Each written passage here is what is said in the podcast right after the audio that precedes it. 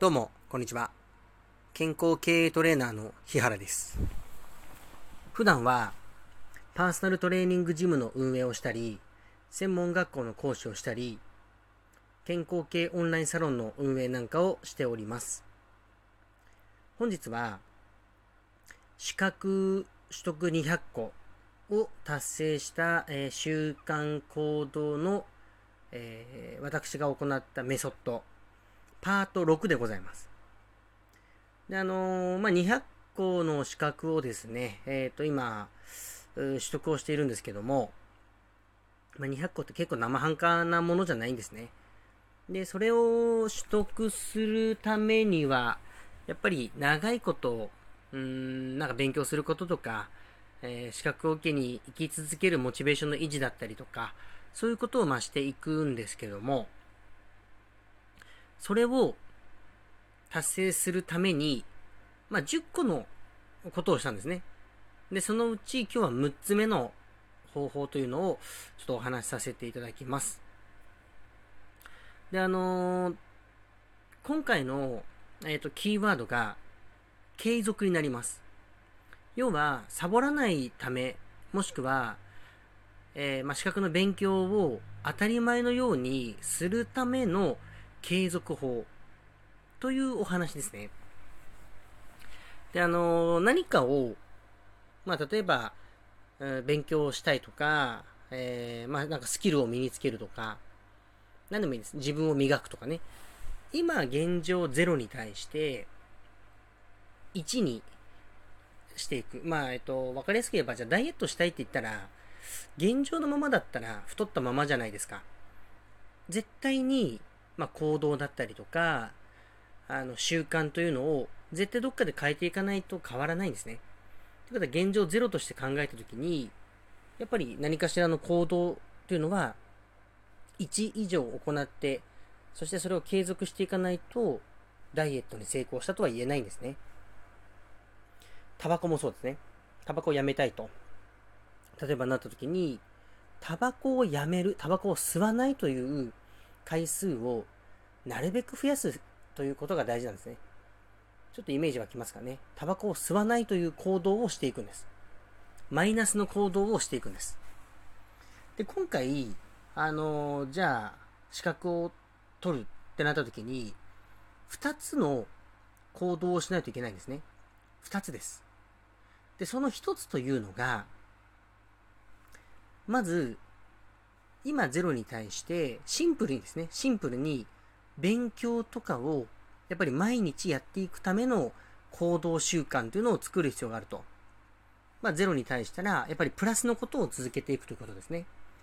で、二つ目は、じゃあその勉強とかをやるって決めたものの、どれだけサボらないか。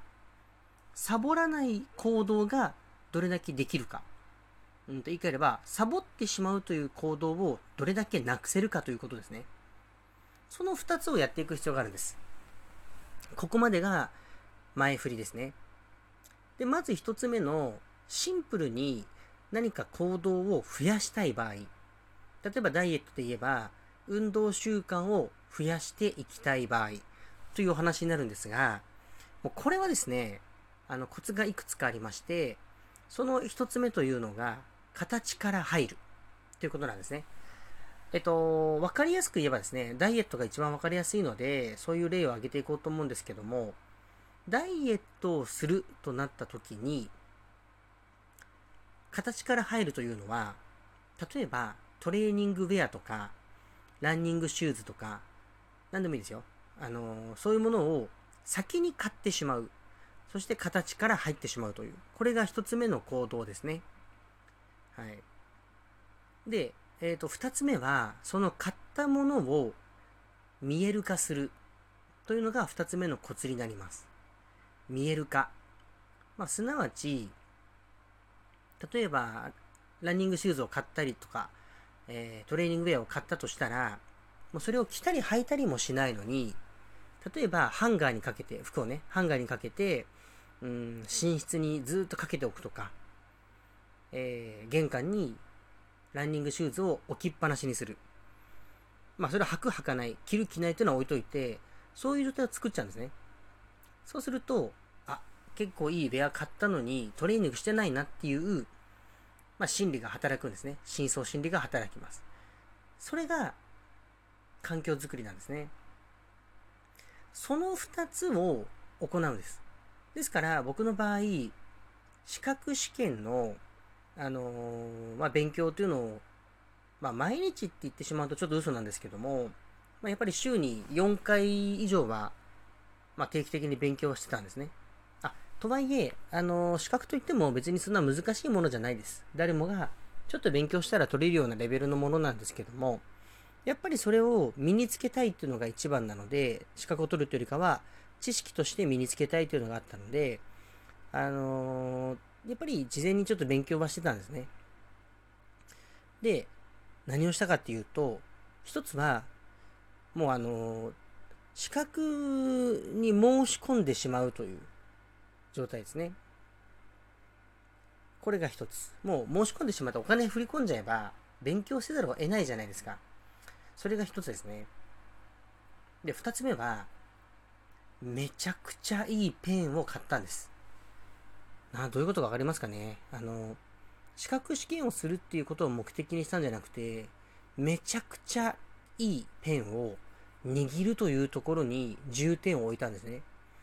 まあ、したら10年間サボらずに、まあ、見事続けてこれたんですね。だいたい月に1個か2個ずつぐらいの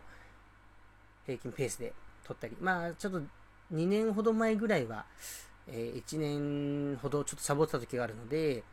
あの、去年の2020年12月に急ピッチに、えー、50個ぐらい資格を取った結果になっちゃったんですけど、でもそれでもやっぱり200達成したってことは、えー、継続のための習慣行動が身についてると言い切れますので、でそのためには、あの、形から入って、まあ、いいペンを買ったということですね。はい。ぜひ真似していただきたいなと思います。で、問題は、もう一個ありましたね。サボらない。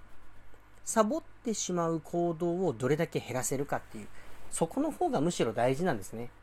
何かをしたいと思った時に、やらない人の方が大半なんですけども、それを達成させるためには、ちょっと専門用語を使うと、ライバル行動。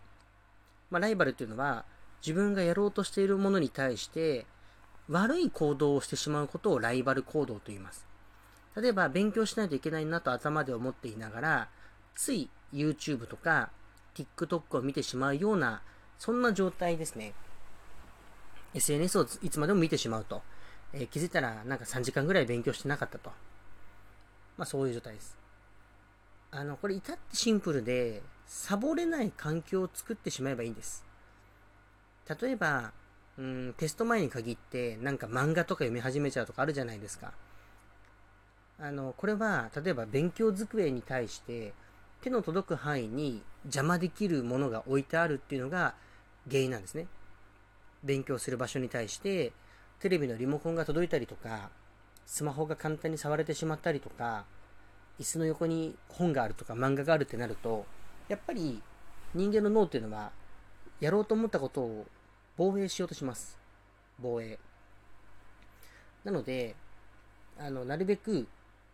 自分にとって楽な方を選ぼうとしちゃうという、そういう働きがあるんですね。だからそれをなくしてしまうんです。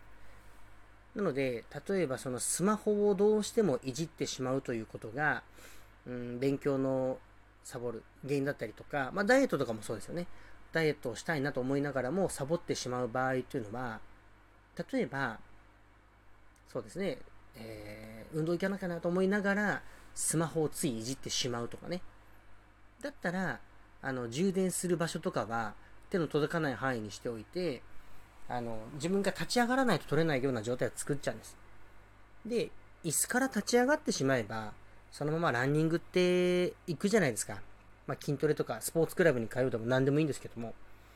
とにかく座りっぱなしで、ぐだぐだとテレビを見ちゃう、YouTube を見ちゃう、